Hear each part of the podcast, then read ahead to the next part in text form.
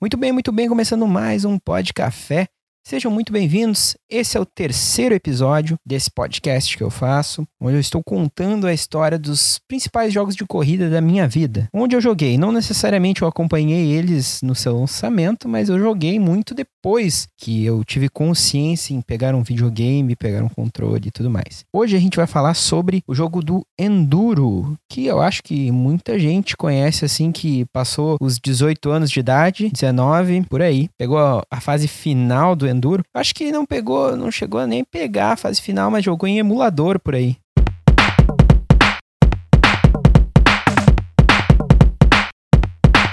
O Enduro ele foi produzido pela Activision, a mesma empresa que criou o Tony Hawk, fez o remake do Crash e entre outros jogos com um nome muito pesado na indústria dos games, que foi a Activision. Para tu ter uma noção, ela tá aí no mercado desde 1983. Eu sou péssimo em cálculo, mas eu acredito que seja aí uns 30, 40 anos quase 50, não faço a menor ideia, me desculpa. Ela pegou ali a finaleira, quase a crise ali que teve dos, dos, equipamentos eletrônicos lá nos Estados Unidos. Ela pegou a finaleira do Atari 2600. Esse game ele foi um dos últimos sucessos da Atari, porque como eu disse antes, a Atari estava falindo e ninguém queria, sei lá, comprar, ninguém levava a sério os joguinhos. Pensava que não ia dar dinheiro e tudo mais, e também teve essa crise. Só que para quem jogou e quem pegou essa finaleira, tem que admitir que esse jogo foi um marco assim, porque até hoje eles utilizam a câmera, o modelo de câmera, a jogabilidade, eh, a troca de estação, a troca de noite e dia, tudo do Endurus, eles só pegaram a essência, a base ali do jogo e melhoraram. Tu pode ver muito bem isso, sabe, nesses jogos atuais, como Forza, como Need for Speed Heat. Então o Enduro ele inspirou muito desses jogos atuais aí que a gente está jogando no mercado agora. Tudo que o Grand Track o Night Driver não conseguiu fazer, ele conseguiu ser mais do que o próprio videogame onde ele era rodado, porque ele não era de 8 bits, mas ele simulava um 8 bits. De tanta preciosidade, de, tanta, de tanto capricho que a Activision teve por fazer esse jogo. Sério, o, o Atari só não explodiu porque não dava, porque eles utilizaram todo o potencial que o console proporcionava, oferecia.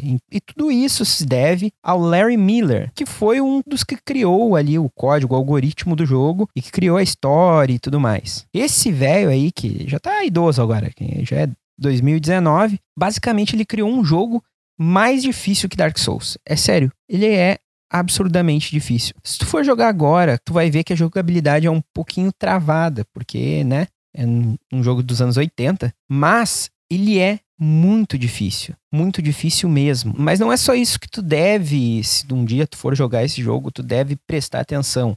Além da dificuldade, tem muitas coisas que chamam a atenção nesse jogo que o Larry Miller ele pensou muito bem. O jogo ele basicamente é uma corrida infinita. Ele é como se fosse uma corrida de resistência do Horizon Chase. Nele tu começa a correr e vai, e só vai até tu perder o jogo. Então, em cada início de dia, por exemplo, é nos dado uma posição e a gente tem que terminar essa posição. Por exemplo, a gente começa a corrida de dia e termina só de noite. A gente passa pelo período da manhã, passa pelo período da tarde, para o período da noite. E a gente quase 300 carros para ultrapassar em determinado tempo, até acabar o dia. Só nisso já é difícil para um caralho. Mas também tem um ponto da parte gráfica desse jogo que é muito bonito. Ele trouxe um, uma coisa que, que os outros jogos de carro, que os outros jogos não conseguiam fazer, que foi trazer a troca de estação. Então, tipo assim, tu começava num dia ensolarado e podia terminar numa montanha cheia de neve. Que aparentemente a montanha cheia de neve, tu podia derrapar o carro.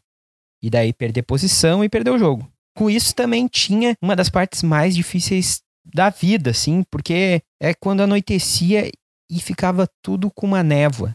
Era um absurdo de enxergar. É, é tipo, o jogo já é difícil porque tu não prevê os carros que estão ali na frente.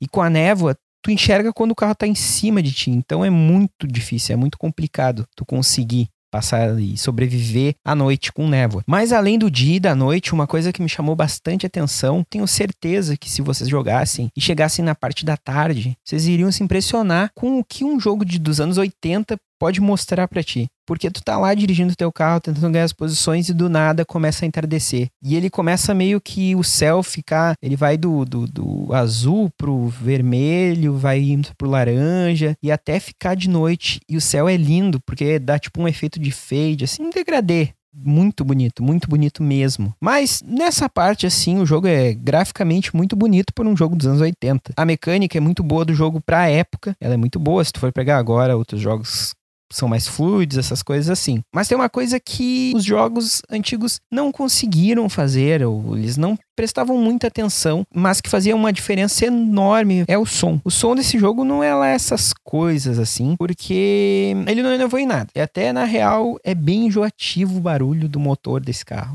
É muito enjoativo. Eu preferia o som do Grand Track, que eu acho mais realista do que o do Enduro, menos enjoativo também.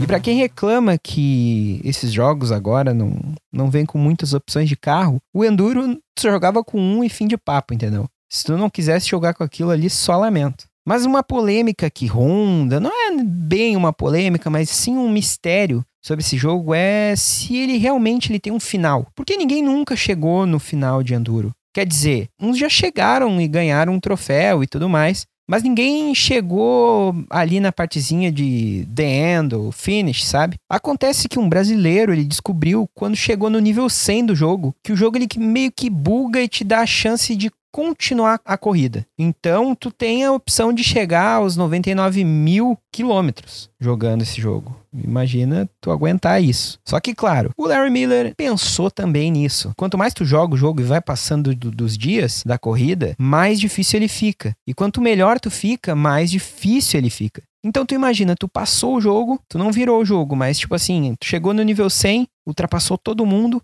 e do nada, ao invés de 400 carros que tu tem que ultrapassar, tu tem que ultrapassar 500. E vai aumentando até, até tu zerar a quilometragem. Ninguém nunca, até hoje, conseguiu chegar no final para descobrir o que que tem. É tipo que nem o final do Tibia. Ninguém sabe o que que acontece. Às vezes as produtoras e, sei lá, as grandes empresas deixam para trás assim e deixam aquele mistério para as outras pessoas reviverem e tentar imaginar o que que tem no final. Assim como foi Enduro e como foi o Tibia e como vai ser outros jogos aí que vão vir. E se não lançarem uma DLC explicando. O Enduro ele fez parte da vida de muitos jogadores. Ele faz parte até hoje. Porque se tu pegar e jogar Enduro no YouTube, tu vai ver um monte de gente tentando chegar ou zerar a quilometragem para tentar descobrir por quê só tem que ter paciência, né? Quem quiser jogar ele no PC, é só tu digitar Enduro no Google que o Google vai te dar ali. É o primeiro site. Joga ali, vale a pena. Então eu contei um pouco do que eu sei sobre o jogo do Enduro, sobre o que eu vivi, sobre o que eu joguei desse jogo. Eu espero que você tenha aprendido um pouco da história do que foi e que comece a respeitar antes de tu falar, por exemplo, pô, que gráfico lixo. Eu quero um gráfico bom.